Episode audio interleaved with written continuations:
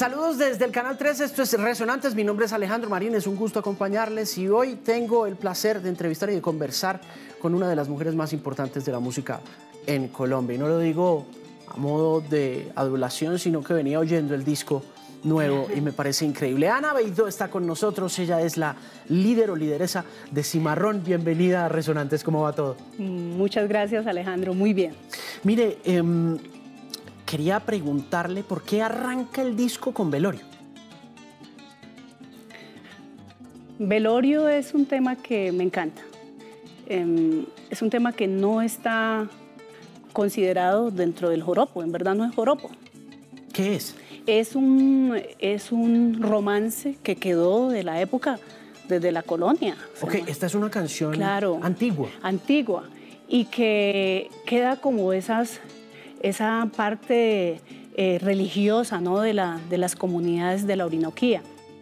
Entonces, para nosotros, para mí era importante eh, que estuviera incluido en el álbum porque, porque es una pieza linda, muy espiritual y sobre todo que muestra como ese sincretismo ¿no? que hay entre lo indígena, entre lo, eh, lo que llegó de, de Europa y pues nosotros eh, lo pusimos también de una manera mucho más moderna, con un beat moderno, pero tocado con el manguaré, que es un instrumento indígena también. Ok, ¿ese instrumento cómo es?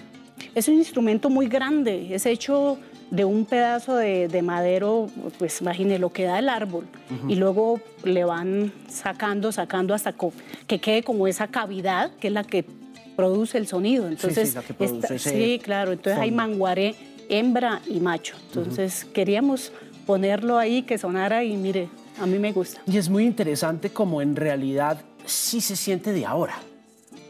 Quienes no tenemos este acceso a la música de la Orinoquía porque no estamos educados en ella, tenemos a través de usted esa posibilidad de familiarizarnos con ella porque nos da esa posibilidad, ¿no?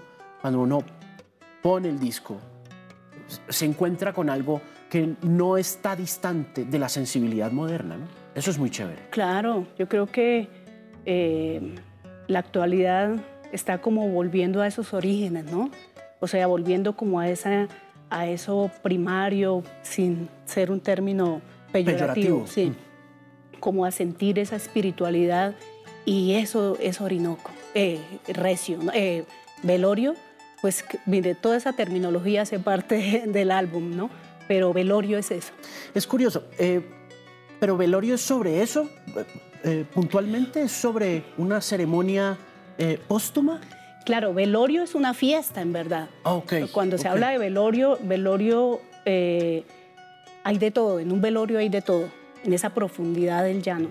Hay fiesta, hay ceremonia, se hace alrededor de un altar se canta, se juega también. O sea, es como, eh, es como una, una fiesta profana. Profana. Entonces integra como todo eso, ¿no? Lo religioso, pero también lo profano. Entonces, en ese sentido es como, como algo que yo digo que se fue dando a, como a, las, a, las espaldas de, de, lo religioso, pues considerado lo, lo lo que debía ser, ¿no? Lo, normativo, lo... institucional, ¿no? Claro, sí. Eso quiere decir que, de alguna manera, es como una conmemoración de la vida, una celebración de la misma. Claro que sí, porque en ese velorio se cantan tonos, ¿no? También, por ejemplo, el caso del mío es el tono a la Virgen, que es para, para celebrar, pero también para agradecer. En los tonos hay tonos también velorios para despedir los niños cuando mueren. Ajá. Entonces, ahí cabe cualquier cosa, o sea, cualquier eh, eh, expresión que, que, vaya más allá como de, de, lo que puede uno controlar, ¿no? Esa espiritualidad finalmente que es la que, que se busca en estos velorios. ¿La construcción de este disco arranca con la decisión de hacer velorio, la punta de lanza de promoción del disco y también el comienzo del mismo o no? Sí, el velorio es, es como, digamos, como abrir una ventana, ¿no? Decir, mire, por este lado es que se va el álbum, como con esta eh, intención. Yo creo que el álbum es eso, es un álbum cargado de espiritualidad. En verdad el enfoque es eso. Y, y por eso Velorio abre, pero a lo largo del álbum todo está. Yo creo que todo está eh, impregnado de esa espiritualidad de la Orinoquía que se reflejan de distintas maneras, ¿no? Cada tema eh, aborda como esa espiritualidad, pero, pero con enfoques distintos, digamos. ¿Qué, ¿Qué, tipo de enfoques hay, además del que comienza el disco? Cuando hablamos de espiritualidad, ¿qué otros temas toca? Bueno, por ejemplo, un pajarillo eh, que canto es un pajarillo que, que, habla de esa espiritualidad, pero más um, un poco que se, que se ve en lo venezolano, ¿no? Como ese, eh, eh, al lado de, por ejemplo, de, ese, de esas expresiones que son más eh, como... Um, un poco eh, de brujería, ¿no? Ah, okay. Algo así. Entonces, eso aborda como también esa, esa otra enfoque, ¿no? Entonces, sí. ahí ese pajarillo prácticamente es eso, una mujer que eh, busca otras fuerzas, ¿no? No las fuerzas que a veces eh, se, de las que se habla, digamos, en las letras de la música llanera normal, sino busco otras fuerzas para decir soy llanera, soy recia y tengo poder. El disco se llama así, se llama La Recia y es la razón por la que estamos hablando hoy con Ana Beidó de Cimarrón. Eh, quiero preguntarle sobre ser mujer en el mundo de la música llanera. ¿Cómo es eso? Bueno, esta es una música que la verdad está fundamentada sobre los valores del hombre, ¿no? Sobre, se habla siempre de los valores del hombre, sobre todo del hombre a caballo, ¿no? O sea, esa es la, la categoría en la, que, en la que gira esta expresión, el joropo. En verdad, es la construcción de una identidad alrededor del hombre vaquero. Entonces, en esa medida las mujeres debemos como simpatizar, ¿no? Y, y andar, digamos, en esas en, esas, en esa visión ¿no? de, lo, de, lo, de la mujer, pero vista a través del, de lo masculino, ¿no? Claro. Entonces yo creo que ahí es donde entra el trabajo de las mujeres, ¿no? Cómo lograr buscar una expresión distinta a esa, ¿no? Que sea solo a, a tratar de identificarme, ya sea en mi canto y en lo que diga, eh, con los valores, con lo que me hace con lo que hace, digamos, un hombre, digamos, a un hombre empoderado y grande, ¿no? Que es el hombre fuerte, el hombre macho, el hombre que se enfrenta a la naturaleza y a veces la acaba, o también a los animales, ¿no? Entonces, creo que eso ha llevado a que la mujer a veces tenga como única salida esa, esa expresión, ¿no? Esa única identidad. Entonces, en ese sentido, ha sido para las mujeres eh, pues un reto, ¿no? Claro. Porque así como está también en esa expresión, también está en el canto y en la posibilidad, digamos, de expandirse artísticamente. Entonces, en la medida que usted se identifique con esos valores, tiene cabida, pero hasta ahí llega, ¿no? O sea, ya cuando uno entra a pelear, digamos, esa parte artística, profesional. ¿Qué pasa ahí? Ahí ya hay otro, otro tipo de relación, ¿no? Se canta otro tipo de canción, me imagino. O le cantan a uno otro tipo de canción, como ¿Sí? decir usted, ahí no merece estar, o este no es espacio, sino ya aquí reinamos los hombres, ¿no? ¿Te ha Entonces, pasado eso?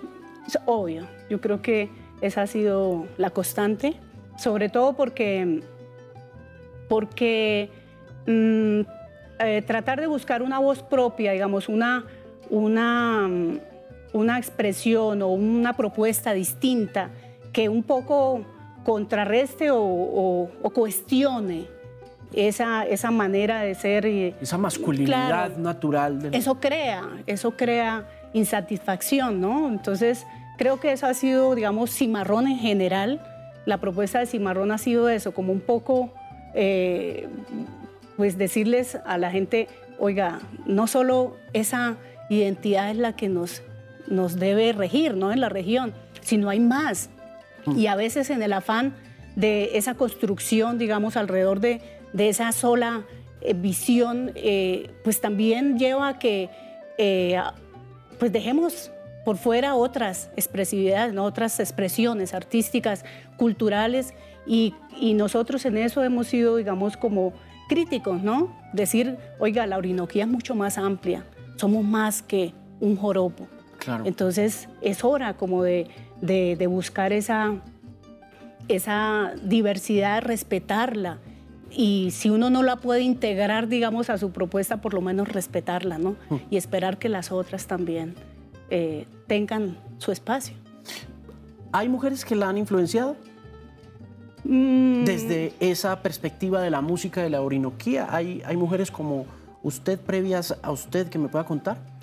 No, yo cuando empecé a cantar, empecé cantando como los hombres, o sea, porque yo no tuve otro referente. En verdad, yo empecé a escuchar joropo desde muy niña, pero a través de las emisoras venezolanas, Ok. ¿Usted por qué estaba por allá? porque yo soy de Otanche, Boyacá, Sí. y en el campo, pues yo era, eh, soy campesina, y, y alrededor de mi, mi de mi casa, pues lo que es- se vivía era el trabajo de, con el ganado, ¿no? Y mis hermanos eh, mayores, ellos sintonizaban esas emisoras y, y se escuchaba ese joropo, ese joropo y a mí me encantaba, yo me identificaba de verdad con eso. A mi papá no le gustaba, a mi papá no le gustaba porque a él le gustaba era la música hecha con, ¿Cuerda con cuerdas, claro. A mi papá le encantaba era los bambucos y eso, pero ese joropo que llegaba era como algo revolucionario, ¿no? Era algo que era para los jóvenes. ¿Ah, o sí? sea, yo era una niña, pero quien, quienes la, la escuchaban ahí eran mis hermanos de 18 años, 15 años y ¿Y por qué tenían esa cercanía?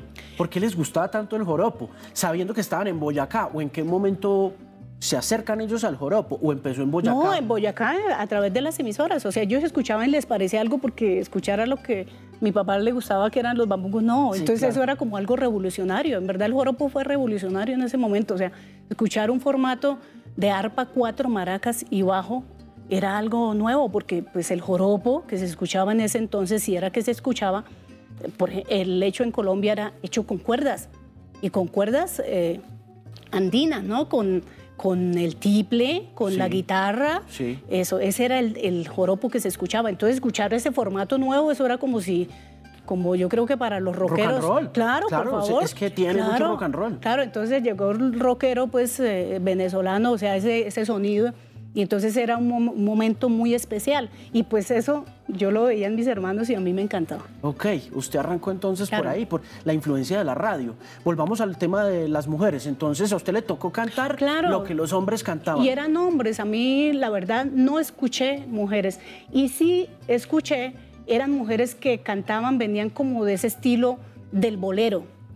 Entonces eran mujeres que cantaban bolero en Caracas, pero ah, pues entonces voy a hacer música nacional de, de Venezuela, entonces voy a meter un joropito, ¿no? Entonces, pero uno siente que era, que era otra cosa, ¿no? Ok. Si yo lo comparaba con esos cantadores que, que, que eran mucho más recios. Entonces a mí me encantaba era ese estilo. Y ahí es donde me empiezo como a identificar con ese, con ese género y a, como a, a adquirir ese, ese carácter con esa... con ¿Pero esa- vivió en Venezuela? No, no, no, nunca, no he ido y me encanta, me encanta Venezuela, digamos, como se vive también el Esa- es allí. interesante esa conexión eh, fronteriza, ¿no? Claro, Es bien interesante cómo compartimos el género. Claro. ¿no? Compartimos el género musical. cómo nos hemos influenciado, o sea, nutrido mutuamente, porque cuando llega ese género, es que ese género, ese formato llega más o menos en los años 70, Colombia, 60. O sea, es algo que se cocinó en Venezuela y llegó la acá. segunda mitad del siglo Claro, XX es claro. bastante joven. Claro, es, es joven. Esa tradición es muy joven, en verdad. Sí, es una cosa muy... De esta de que estamos hablando, el formato de arpa, cuatro, maracas y bajo. Es muy joven para. Colombia. Pero aún así muy vaquero y muy campesino dentro de todo. ¿O no? Pues imagínense, si llegó en los 70, entonces como para uno reflexionar. Y los vaqueros están desde 1800, entonces ahí como, ¿cómo entendemos eso? O sea, yo pienso que fue una música más bien que se empezó a asociar con los vaqueros. vaquería y con- Claro, Mm. con la vaquería y, y con ese oficio. Entonces como que se fueron como conectando todas las cosas. Entonces ahora la música llanera es la de la música de los vaqueros, ¿no? Sí. ¿Cuándo empezó a cantar? Yo empecé a cantar hace muchos años, pero sí, desde muy niña, yo desde siempre, eso sí, desde Sí. niña cantaba, cantaba de todo, gustaba de todo, pero joropo ya empecé en mi adolescencia. Ok. ¿Y, cómo, y, cómo, ¿Y cómo fue meterse? ¿Cómo fue meterse en el mundo del joropo? ¿Cómo arrancó? Cuando llegué a Bogotá, mm, eh, las mis primeras cantadas fue con cuatro nomás, y me acuerdo que con guitarra. cuatro y guitarra. Pero después ya mm, conocí los primeros grupos que empezaban a concursar en Bogotá, que iban de Bogotá a concursar al llano, y ahí es donde yo empiezo como a vincularme ya con el sonido de la región, con lo que se estaba gestando también. Por ejemplo, yo fui una de las primeras cantadoras de voz en voz recia, porque esa modalidad no, no existía. Hábleme de eso. Por ejemplo, existía la modalidad de voz femenina. Voz femenina era cantar un pasaje, ¿cierto? Pasaje o... O sea, era más suavecito. Sí, algo que no fuera tan, tan, tan brusco, tan, que no fuera tan fuerte, ¿no? Ok. Claro, pero entonces después eh, surgió la, la modalidad de voz recia y yo estuve ahí en ese, en ese momento, digamos, porque la verdad me alejé después, o sea, un poco decepcionada también de todo eso. ¿Por qué? Pues me gustaba, me gusta mucho porque creo que el festival es una plataforma para las mujeres, definitivamente, lo sigue siendo. Es la posibilidad de, de empezar. Como, sí, de mostrar. Claro, mostrarse. Pero también llega un momento en que, en que si usted no busca otro espacio, pues sigue girando. Recorre los 50, 60 festivales, pero no pasa más artísticamente, ¿no? Entonces, ¿Y usted pues, ya hizo todos los festivales? Los hice todos, perdí muchos, pero, pero ¿qué? Pero también eh, creo que esa etapa eh, me, hago, me agotó, me agoté de ella muy temprano, la verdad. O sea, no... ¿Qué sentía cuando perdía? Es una, yo creo que eso es, eso es una decepción fuerte porque primero mm, hay como parámetros que uno dice, bueno, y si esto los tengo en cuenta, en verdad esto me lleva, por ejemplo, a otro, a otro lugar. Eh, un pajarillo, por ejemplo, a usted lo miden porque qué tanto resiste usted cantando un pajarillo. ¿Qué tanto resiste, ¿Por no? Qué, ¿Qué tanto resiste? ¿Qué, requiere un pajarillo para resistir? Para resistir, por ejemplo, las letras son letras de muy largas que requiere un trabajo eh, de respiración, un trabajo de, de, de, pues, de, y a veces de eso, de trabajar solo un tema, por ejemplo, hay concursantes que pasan cinco o seis años cantando el mismo tema, la misma canción. Y yo digo, eso no tiene sentido también, ¿no? O sea, como que no lleva más allá. Entonces, creo que eso, y sobre todo también a, temáticas muy reiterativas, ¿no? sí, a, eh, cantar la misma, misma el mismo tema sobre la misma cosa. Y ser concursante también tiene, lleva a eso, a que el concursante está constreñido a como a esas a esas eh, eh, eh, reglas. Por ejemplo, una indumentaria tiene que ser la misma. Claro, si no pierde. Si no pierde, exacto. Entonces, que el sombrero se le cayó, que el sombrero se le corrió, que la flor. Entonces, todo eso yo creo que también es, es muy desconsolador, sí, a veces. Y rígido. Sí, rígido. Pero le aprendió cosas porque de todas maneras en ese proceso de la rigidez de un festival, uno seguro se disciplina a las malas o qué? Sí, yo creo que ayuda, pero, pero, pero también eh, es muy fácil ver uno un, mucha, un, artista cuando dice uno, no, es que ese es de concurso, porque eso también lleva a eso, digamos, una rigidez escénica, una rigidez donde usted no puede sino cantar y ya concentrarse a eso, ¿no? Entonces creo que eso usted, es... ¿Usted cree que ese tema de los festivales influye un poco también en cómo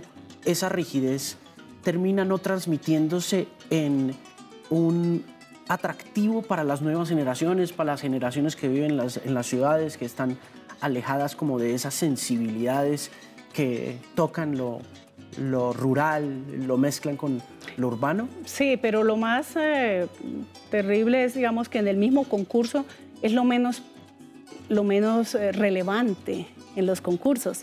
O sea, por ejemplo, hacen el festival cualquiera que sea en el llano y el concurso casi que lo hacen a las 2, 3 de la tarde, de tal manera que no, no vaya a atravesarse, a interferir con la, la, verdadera programación que viene por la noche, los artistas invitados, ¿ve? Entonces ahí eso dice mucho en qué, eh, cómo es que ven los festivales o los concursos en, en, la región, ¿no? Entonces, ¿Y los artistas invitados son qué? ¿Ya qué? ¿Consolidados? Ya, pues sí, claro, son artistas que ya tienen una presencia regional que pues eh, la región eh, tiene un, un mercado un mercado, un consumo y hay artistas, claro, hay artistas que, que tienen mucha presencia, que son artistas estrellas de la región, entonces esos son los que para, para quien se deja el mejor espacio, ¿no? el mejor momento. Entonces, eso es lo que pues, yo critico de alguna manera los concursos. ¿no?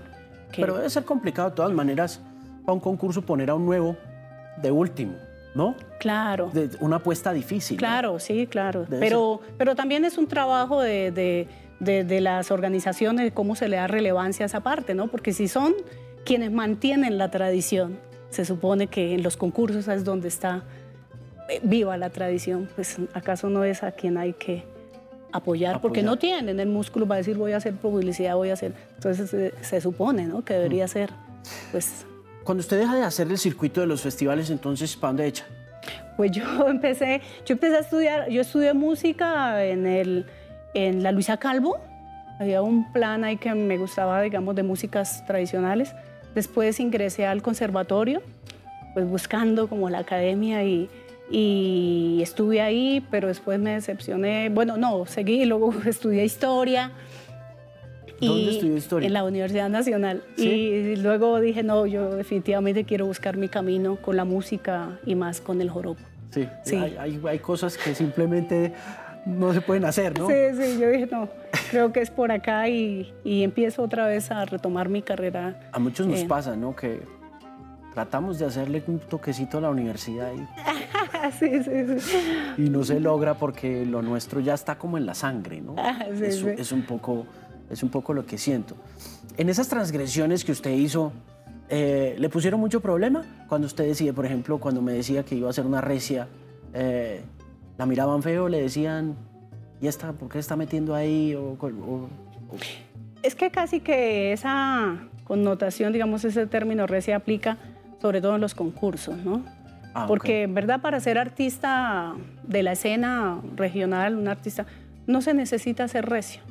O sea, eh, no se canta recio, en verdad. Usted canta otros golpes, otros, otros ritmos que no son lo recio, ¿no? Lo recio es asociado al pajarillo, el seis por derecho. Entonces, pero sí el término eh, de recio pues está en eso, ¿no? O sea, el que es recio es porque tiene firmeza, firmeza poder y bueno, pues eso se ha extendido a otras cosas, ¿no? Okay. Eh, pero en ese sentido, pues yo ya después cuando empiezo a retomar, pues no me interesaba eh, ser la cantadora recia, sino buscar como mi voz propia, ¿no? Buscar una, una propuesta que, que, en la que yo me sintiera cómoda y, en la que yo quisiera, pudiera a través de, mis, de mi canto, pero también de lo que pusiera en lo escénico, eh, como también que fuera como única, única y, como resultado también de mis reflexiones, ¿no? Con respecto a, a lo que era cantar eh, música de la Orinoquía, ¿no? Mm. Eh, ¿Encontró la voz? La he encontrado, ¿no? Eso es un proceso también porque, porque no es solo para encontrarla, pues hay que encontrarse uno, ¿no? Y, y creo que en Cimarrón he podido, ¿no? A lo largo de esto también uno se encuentra una voz, pero eh, al año o dos años también la quiere cambiar, ¿no? en esa ya no cree. Entonces, creo que ha sido más bien es eso, como que eh, me ha permitido Cimarrón para, para explorar eh, y poner lo que la vida me va llevando a medida que pasa el tiempo, pasan los años, lo que es, hace parte de mis reflexiones, ¿no? Lo que son mis reflexiones y, y cómo vivo la música, cómo la siento, ¿de acuerdo? ¿Qué importancia tuvo Cuco en ese desarrollo y en esa construcción de su personalidad artística y de su identidad? Bueno, Carlos eh, era un hombre, mm, un hombre muy inteligente, llanero. Yo digo que siempre he dicho que el, el mejor llanero el, el, mejor llanero me lo gocé 20 años.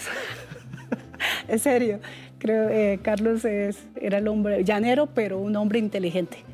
Inteligente en el sentido que era un tipo que se dejaba permear, eh, escuchaba, y creo que eso fue lo que funcionó, nos funcionó. Porque de todas maneras él venía de esa escuela, ¿no? De claro. Eh, hombre llanero. usted es un llanero, usted tiene que conservar estos pensamientos y pues para él siempre fue un reto. pero era muy inteligente y creo que eso, los dos nos íbamos también, porque esto es un proceso de, de ir abandonando miedos, ¿no? Enfrentándolos y creo que eso fue como que íbamos eh, cuestionándonos y yo decía, pero una cosa es usted estar hablando, tomándose un café y, y reflexionar, pero otra cosa es ponerlo en el escenario, ¿no? Porque eh, uno piensa una cosa estando en privado, ¿no? Hablando, pero pero ya ponerlo, eso es otra cosa porque eso implica eh, reacciones del público, de quien espera de uno, ¿no? Más cuando esperan de una propuesta que sea tradicional, ¿no? Entonces, ¿Y cómo hicieron? No, pues yo creo que lo que nos hizo también como buscar otros espacios, definitivamente. Buscar los espacios internacionales fue eso, producto de, decir, no, aquí no, no recibimos... Eh, pues apoyo, apoyo no solo económico, sino apoyo del público, sí. No, el público ni siquiera, es eh, porque a veces también entonces la manera más fácil de decir el público no quiere. No, eh, son quienes manejan todo esto que se llama pues como como ese, ese, ese circuito, digamos, regional, ¿no? Exacto. La que, institucionalidad hace parte también, claro. Entonces, los programadores, eh, los mismos músicos, entonces todo, ¿no? Esa propuesta no es tradicional. Entonces, eso creo que nos llevó a buscar eh, esas otras latitudes. latitudes Se fueron para otros lados. ¿Para claro. echaron? Pues empezamos a buscar escenarios internacionales. Por ejemplo, pues en ese momento era el circuito de las músicas del mundo, ¿no? Que estaba en su, en su, furor. Claro, entonces ahí empezamos nosotros a, participar en todos esos festivales, en todos los festivales de las músicas del mundo estuvimos. Idea de, de los dos. De los dos, sí, y buscando con nuestros propios recursos de nuestro emprendimiento. Entonces, ¿En qué año arrancaron? Eh, arrancamos, bueno, yo creo que desde el 2000 Empezamos, por ejemplo, a tocar en Granada, después fuimos a Washington, luego vino ese álbum que, que fue nominado a los Grammy Anglo en el 2004, 2005, Anglo como mejor álbum de música tradicional del mundo. Y luego empezamos a trabajar con un, eh, eh, con un manager inglés y con él anduvimos muchos países, muchos festivales mm, a lo largo de, pues yo creo que hasta que Carlos eh, hasta el 2019, bueno, con él trabajamos la verdad como hasta el 2016, luego seguimos nosotros eh, trabajando solos, buscando, buscando escenarios. Sí. Pero, pero eso fue lo que hicimos, en verdad, como respuesta a ese rechazo eh, de regional y pues también en Colombia, ¿no? O sea, para nadie es, un secreto que el joropo no es la música que está en... de moda, nunca... Nunca está de moda, nunca es una música la música de Colombia. pero sí, Cholo Valderrama me decía algo sobre el tema. Eh, me decía, nosotros nunca se nos olvida que nosotros somos una parte integral e importante de Colombia. A ustedes se les olvida, pero, pero a nosotros no. Me lo decía en una conversación aquí hace un par de años. Y es, y es que es auténtica y compleja también, ¿no? Dentro de todo lo popular y siendo una música que puede cantarse, que se puede bailar, no necesariamente tiene la sonoridad que esperan como las emisoras y todo ese es tema, verdad, sí, sí, Es una cosa muy interesante. Pues todavía usted presenta aquí un, un álbum y buscan como lo más suave, ¿no? Entonces rápido piensan en la tonada. Claro. Entonces la tonada es lo más fácil de dirigir, digerir. Sí. claro, más fácil de asimilar. Y digamos también un cantador, ¿no? Cuando ah, se aproxima al joropo, dice, bueno, vamos, empecemos por la tonadita, ¿no? Pero es lo más fácil. Pero dice, ah, no, yo ya canto joropo, ya canté un joropo.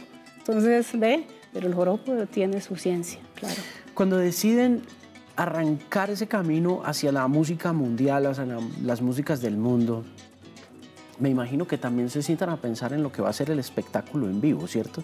Claro. Y, eso yo creo que los destaca mucho a ustedes con relación a eh, otros artistas u otros representantes, en el sentido de que volviendo a lo que le mencionaba hace un rato, no solo apropian la modernidad y la hacen suya y, la, eh, y transforman así la música del llano, sino que también verlos es una experiencia. ¿no?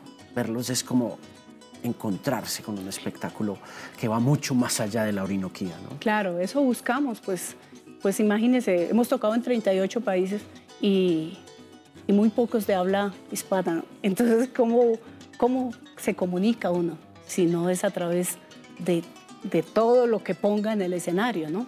El canto también lo es, pero también qué canto se pone. ¿no? Entonces, eh, eso, eso, mm, nosotros siempre decimos que nuestra propuesta es la fiesta de la Orinoquía, pero es que la fiesta de la Orinoquía no es solo la fiesta alegre, ¿no? La que todo el mundo está feliz de, como a veces se concibe, ¿no? Pero es toda la fiesta también esa fiesta espiritual, ¿no? Entonces, eso creo que es lo que nos ha, nos ha identificado y lo que hemos nosotros, eh, teniendo la oportunidad, digamos, de tener los escenarios, entonces también tenemos la oportunidad de, de, crear y de decir, bueno, en esta ocasión quiero llevar esto, quiero poner esto, quiero eh, eh, pues jugar con, con, estos elementos, ¿no? Pero todos, en verdad, toda la propuesta busca eso, integrar la orinoquía. Cuando se, cuando se para al frente de públicos internacionales por, en las primeras veces, ¿qué recuerda de esa experiencia con ese público completamente ajeno a esa música? ¿Qué vio en ellos? Pues eran distintas experiencias. Hemos tenido muchas experiencias.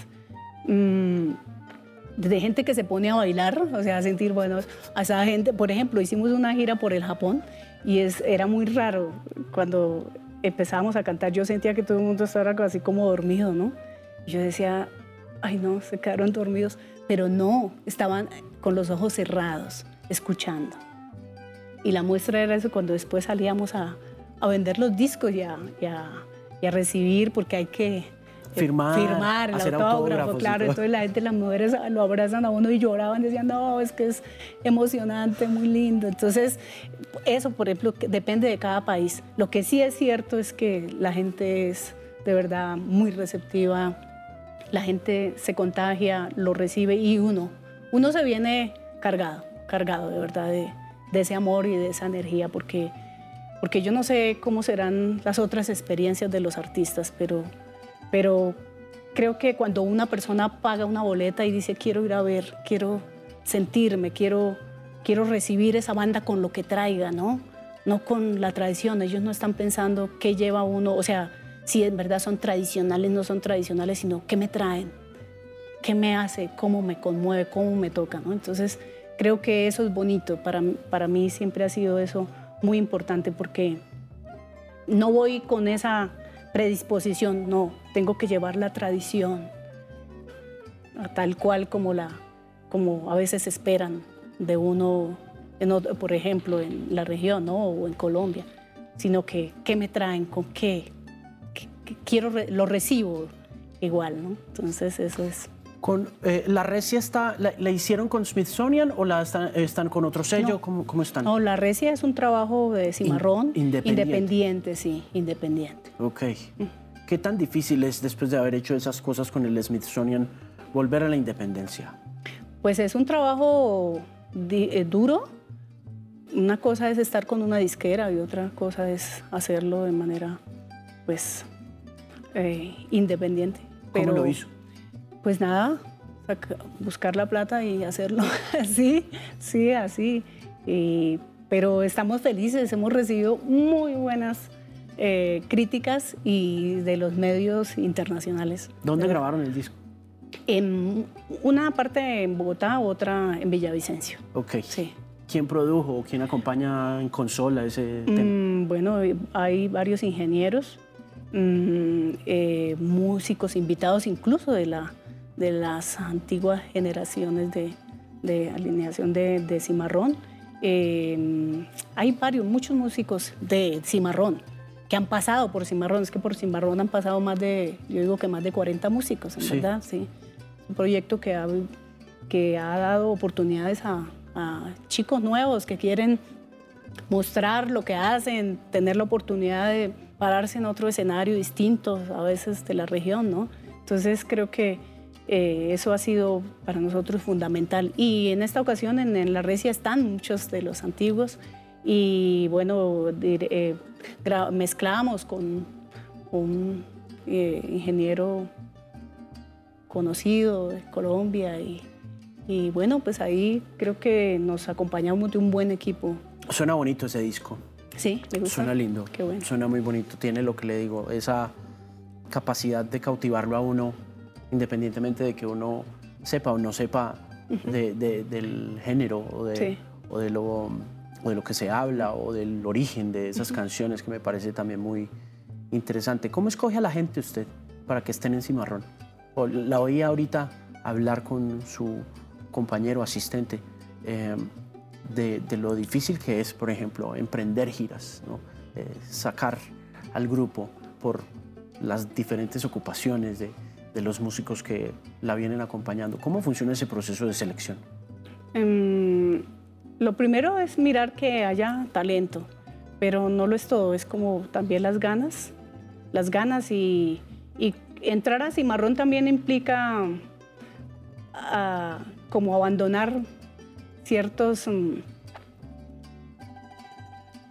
preconcepciones, prejuicios, digamos, con, con respecto a lo que significa ser músico eh, llanero, ¿no? Entonces, eh, llegar a Cimarrón, pues hay que, primero, abordar un repertorio que, que es el que, que, nosotros tenemos.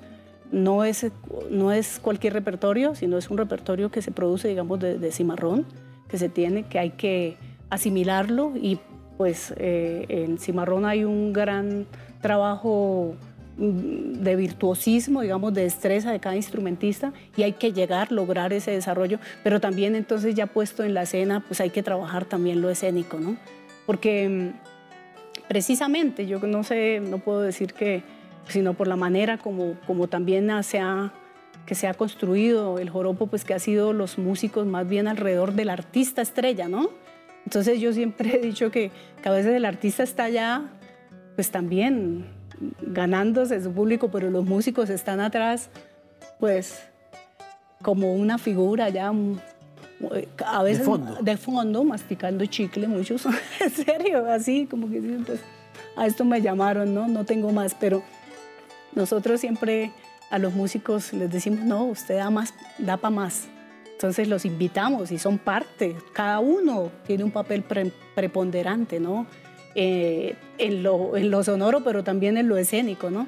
Y eso hay que aprenderlo, porque casi que lo escénico no es para, precisamente por esas ideas preconcebidas, digamos, de que un llanero no se mueve, un llanero no está para esas recochas, ¿no? Entonces, digamos, lo escénico hay que trabajarlo y decir, bueno, vamos a, hacer que la música no sea solo ser bueno, pero también hay que divertirse con ella, porque finalmente es eso el trabajo en escena, ¿no? Es divertirse, es, es, es eh, compenetrarse con, con, el público y, y mostrar que, que, es una música que también, eh, eh, pues no es solo una cosa casi de de yo estoy aquí en mi instrumento y, y allá el que me entienda, ¿no? Sino también como decirles, eh, es algo que, que, tengo, es un talento, pero lo quiero compartir, ¿no? Lo quiero disfrutar y eso es lo que, que me parece que hay que trabajar y pues porque además eh, cantamos, bailamos, claro, hacemos de todo. Es que es un espectáculo poderoso. yo, los vi en el BOM y pues en el ah, toque que hicieron acá, el año pasado creo que hicieron un toque pero pues el de tele, pues un, tele es una cosa. claro. Pero, pero, verlos es en serio explosivo, en realidad. Em, ¿Quién la acompaña a escoger las canciones de La Recia? ¿Hay alguien que le, o sea, hacen como una selección de arte y repertorio? ¿Hay alguien detrás diciendo, mire Ana, yo creo que esta canción no deberíamos hacerla?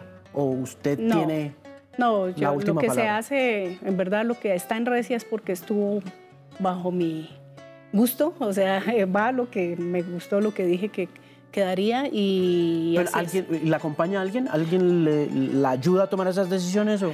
Eh, pues eh, sí, a mí me, me gusta hablar con la gente, me gusta, yo creo que cuando tomo la decisión no es porque, porque digo, aquí me senté y lo pensé, no, me gusta, siempre voy indagando, voy hablando con la gente y me gusta como, como eh, eso me ayuda como a reflexionar, ¿no? Sobre lo que voy a hacer. Y eso es el resultado de Recia, digamos, de los temas. Sí. Finalmente, yo los decido. Bueno, también tengo equipo y un equipo que me ayuda y el equipo es un hombre que me acompaña. Digamos que, que los dos pensamos en las cosas que, que deben eh, quedar al final, ¿no? O sea, yo no, por ejemplo, los músicos los respeto mucho, eh, con ellos cuento, pero, pero ya el, el resultado final, la verdad, es, es mi concepto. En, en, algún momento después de la partida de Cuco, eh, ¿pensó en acabar Cimarrón? Mm, no, yo creo que lo de Carlos me dio tanta fuerza. Mire, es que cuando Carlos eh, falleció, eh, estábamos trabajando en la gira que, una gira que teníamos en el Reino Unido. Estábamos preparando esa gira porque íbamos a tocar con Catherine Finch, si la conoce, la arpista esta galesa, que es una arpista muy famosa allí porque... ¿Qué hace ella? Ella toca el arpa galesa, pero es famosa porque con ella se retorna una, a una tradición que era el arpista del príncipe, ¿no? Del príncipe Carlos, ¿no? y entonces... Ah, del... pues claro, del príncipe de Gales, de Gales claro. Y entonces cuando con ella retorna esa tradición, entonces ella volvió muy famosa. Y nosotros con, con Catherine hemos tocado desde el 2007, hemos hecho muchas giras con ella. Y estábamos preparando esta, que era una gira mucho más larga, teníamos 15 conciertos. Y bueno, en ese momento Carlos falleció. Mm. Y yo, pues, a los ocho días me fui de gira. Yo decidí, yo, yo arranqué y mucha gente dijo, ¿qué le pasa? ¿qué pasa? Porque era como una traición a Carlos, ¿no? Pero al contrario, yo sabía, yo, yo conocía a Carlos, yo sabía que para él era un sueño, él estaba feliz de, de, hacer esa gira, claro. Entonces dije, no, la voy a hacer en nombre de Carlos, en homenaje a Carlos, y así fue, el público sabía, el público bello, eran conciertos, eh, los teatros llenos, y la gente así, como una, era una ceremonia despidiendo a Carlos. ¿En qué momento le hizo duelo? no, ahí cuando regreso, es, ahora sí sentí el duelo. Yo llegué y dije, no, está la realidad y se viene la pandemia. Y le tocó no, encerrarse. Entonces, doble, doble. Doble sí, duelo. Sí, fue un, la verdad un proceso ¿Cómo le fue? ¿Cómo le fue con eso? Uf, pues además no sabía que me afectaba, o sea, era una cosa rara. ¿Dónde la pasó? Eh, en Bogotá. Ok. En Bogotá, sí. Pero, pero, pero eso también me llenó de, de eh, era que los dos éramos, eh, o sea, creíamos, en, e, creíamos, era nuestra vida, o sea, Cimarrón es nuestra vida. Alrededor de ella. O sea, nunca tuvo dudas. No, usted yo dije, no, quiero seguir. Bueno, ah, hasta el momento quiero seguir. no, sé mañana, no sé mañana, pasado mañana, pero por ahora estoy con Cimarrón. Eh, de hecho, pues esto, la recia es Cimarrón. Y ese, ese disco se hizo en pandemia, me imagino, ¿ok? O se empieza... Algunas ustedes... cosas, Okay. algunas cosas se hicieron en pandemia, pero también ahorita, al final, este es un álbum que terminamos hace muy poco. ¿Hace cuánto ¿verdad? acabaron? Uh, hace como 20, un mes. Un mes, digamos, de, de grabar incluso. Entonces, rápido mezcla, eh, masterización y bueno. Pues, ¿Dónde masterizaron? ¿Eso lo mandan para afuera? o qué? Aquí. Ah, no, lo hacen aquí. Aquí en Bogotá lo Ah, hicimos y, y también mezclamos aquí en Bogotá. Ya, es, es increíble como ya suena al mismo nivel de cualquier producción Pues, que se haga en cualquier parte Excelentes del mundo, ¿no? ingenieros, claro. Sí, muy buena tecnología. Sí. Cuco está en el disco, ¿no? Está en el... Sí, también hay un homenaje a, pues, en dos temas, agüita fresca y, y en el arpa, cuco, cuco en el arpa, Sí. se llama. Cuco en el arpa, porque a veces se dice así, ¿no? En el llano eh, alguien, entonces uno lo presenta eh, Mario en el arpa, ¿no? Entonces yo quería eso, cuco en el arpa. Mire, eh, Agüita Fresca es como la más pop, ¿o no? Pues creo que es la más, sí, como la más ah, ligera, digamos. Sí, es la más light. light, sí, la más ligera. Entonces, mm, eh, sí, nos gusta, eh, que- porque creo que... Es como la segunda, creo. Pero no es fácil de cantar, eso está hecho sobre un... Porque la gente dirá, ay, pero ¿eso qué es? No, es un golpe, ese es un numerado. Ok, Sí, es un ¿cómo es? numerado y se canta por derecho, ¿no? Ah, ok. Entonces es- no es tan fácil, o sea... ¿Cómo verdad- así que se canta por derecho? pues digamos, esa- el acento es distinto al corrido. Digamos, hay dos, dos maneras de, de sentir el joropo, por derecho o por corrido. Eso es más bien el acento, ¿no? Ok. Y entonces este es un, estaría, digamos, dentro de los ritmos recios. Pero bueno, está mucho más para cantar y...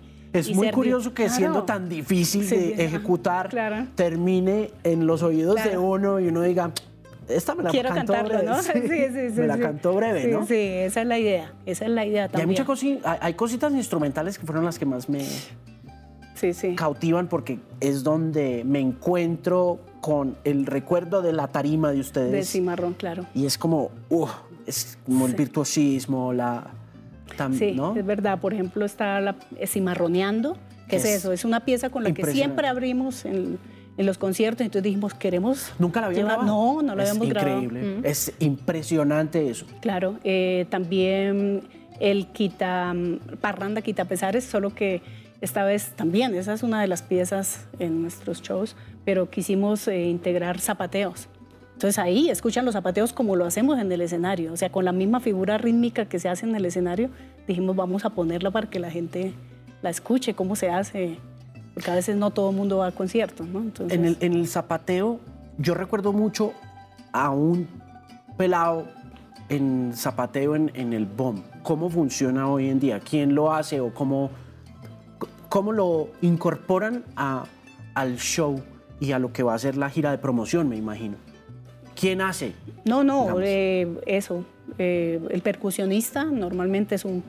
Pues que así surgió, digamos, como nosotros integramos la percusión a Cimarrón, fue con el zapateador. Porque ¿qué era? Era poner los zapateos en la percusión. Eso fue lo que hicimos. Entonces, el- el- para nosotros es fundamental que el percusionista sea un bailador. ¿Le han reprochado alguna vez transformar tanto el joropo? Claro, cuando nosotros pusimos por primera vez, porque eso no existía, en el 2007, un zapateador a bailar solo, eso fue terrible. De verdad que... ¿En serio? pues, sí. Como sí, Bob Dylan cuando cogió una guitarra eléctrica. Eso, ajá, el Newport Folk Festival, el que nosotros tocamos Festival. allá. ¿Ah, sí? Sí, tocamos allá, sí. ¿Y cómo les fue? Muy bien, pues imagínate, era la primera vez que iba una banda latinoamericana. Latinoamericana. Fueron los primeros en Sí, coronarse en. Newport Folk Sí, Festival. Sí, A que vea. Mm. Entonces, eh, bueno, pensaba, siempre nos gusta recordar ese momento, porque el día que eh, pusimos un zapateador, recibimos muchas críticas, porque incluso en las emisoras se encargaban de decir, y no se les olvide que el joropo se baila en pareja, era como algo que le recordaban a uno que no se le olvidara, ¿no? Y, y nosotros lo hicimos y eso fue terrible, de verdad. Pero ahora usted va por el llano, en el llano, y eso es lo que se Es ve. normal. Zapateadores además excelentes. Eso después se vino, claro, porque además eso de alguna manera liberó a los muchachos para hacer lo suyo, para proponer, ¿no? Entonces eso yo creo que fue lo primero. Y luego traer por primera vez el cajón. Nosotros trajimos el cajón ¿Por qué? peruano.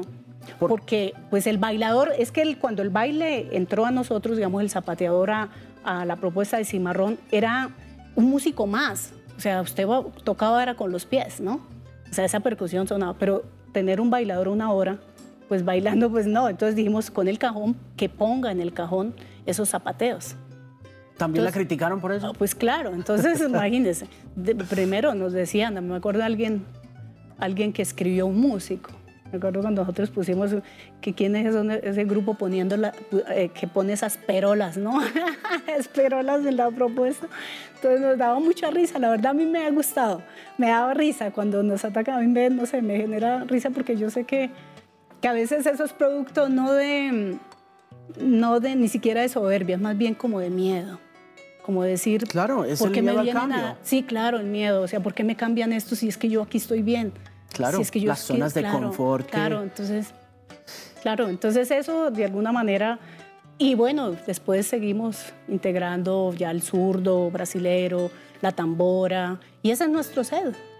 Tenemos cajón, tambora, zurdo y percusiones así. Bueno, ahora tenemos cachos, los cachos de venado, el manguaré, bueno, vamos como jugando con toda esa sonoridad que, que permite y que la música lo permite, porque no es que nosotros, ay, vamos a traer estas estos frases de jazz, vamos, no, es que la música está ahí, nosotros buscamos eh, en ella eso que, que, que permite, ¿no? Entonces es algo muy natural, de verdad, de manera orgánica. ¿Ha tenido miedo alguna vez de explorar alguna cosa con Cimarrón? Ya entendiendo que son esta fuerza transformadora del joropo, pero que esa transformación también va estandarizando esas cosas, porque en la medida en que van innovando y reconstruyendo los imaginarios y las realidades del joropo, empiezan a llegar las nuevas generaciones a hacer de lo que ustedes hacen una nueva norma. Claro, eso es verdad, claro. ¿Me da Pero ese no es el problema. A mí lo que me parece más terrible es cuando los agarran las grandes disqueras y le dicen a uno, venga, que es que yo sí tengo el, músculo económico para hacerlo. ¿Qué es lo que nos pasa? A mí eso sí me parece más grave. Que lo agarren las generaciones, digamos, en la región, no importa. Pero cuando uno tiene que ya dice, bueno, si esto lo cogió esta gran disquera y dicen, estamos haciendo folclore. Entonces cuando nosotros preguntamos para dónde nos vamos, o sea, ¿qué hacemos? O sea, ¿qué hace uno? Si, si a medida que uno va proponiendo es tan fácil que otro, otro que sí tiene cómo, cómo promocionarlo y hacerlo, lo agarra. Entonces yo creo que eso es recio. La recia es eso para mí. Es como buscar más adentro, a ver si llegan también allá. ¿Me entiendes? Buscar como otro camino. Buscar otro, buscar la otra raíz, digamos, raíces que, que uno sabe que les quedaría un poco más difícil, ¿no? Entonces, la recia para mí es eso, es como una respuesta a lo que está pasando ahora con esa palabra de folclore. Entonces, estamos todos haciendo folclore felices, ¿no? O sea, todos estamos aquí, cualquiera dice, hacemos folclore. Entonces, es para nosotros eso, como como usted lo decía Alejandro, a mí me encanta que las nuevas generaciones en la región, de hecho lo hay, ahora ya un chico, los chicos tocan cajón, los zapateadores, eh, ya no están los músicos atrás, allá eh, olvidados, sino que ya los artistas los integran también, entonces yo creo que eso ha cambiado la escena también. Mm. Y pues así de paso también va como eh, dando pasos, yo digo que lentos, pero, pero también pensando en qué es el joropo, qué representa, ¿no? Y sobre qué se ha construido también esta identidad, ¿no? Entonces, creo que es un comienzo, ¿no? Mire, em, antes de cerrar, quiero preguntarle si en la construcción de la recia, con base en ya todo lo caminado, lo liderado, eh, toma una decisión de decir, este disco va a durar tanto tiempo, con relación también a lo que me imagino que usted espera que el público reciba. Es decir, toma la decisión de decir, voy a hacerlo de tantos minutos o de tantas horas, ¿no? ¿Toma decisiones así o no? Sí, este, este álbum está pensado un poco más eso, un poco más... Eh, ¿Concreto? No mucho, no tanto, pero poco, pero más, más diciente, ¿no? Sí, pienso que más sustancioso, la verdad no como el afán de llenar y llenar, sino que lo que esté en verdad es porque quiere uno que esté y porque tiene un sentido, digamos, de que esté ahí. Entonces en eso me parece que ha sido, he sido no como, como más eh, clara, digamos, en el momento de concebirlo, de que lo que quiero, en verdad quiero que comunique algo concreto y, y en un tiempo determinado también. A veces, por ejemplo, un pajarillo de cinco minutos no garantiza que diga mucho a pesar de ser largo, ¿no? Entonces, pero pueda que en dos minutos diga más. Menos es más, dicen por más, exacto. Entonces eso más bien es lo que cuida. ¿La recia es usted? No, eh, creo que la recia eh, es un término que ahora la gente dice, no, la recia, ¿no? Que me estoy autodenominando la recia, pero, pero sí, digamos, eh, si quiero como darle el giro a lo que significa la recia, que es la recia, es valores que más bien están en los hombres. O sea, yo soy la recia en la medida que pueda hacer lo que usted espera de mí, ¿no? ¿Cierto? Eso es. Usted, ¿Usted qué espera de mí? Que yo para ser una cantante recia le cante alto, le cante de determinada manera con eso y le cante a determinadas cosas, ¿no? Entonces ahí soy la recia. Porque tengo...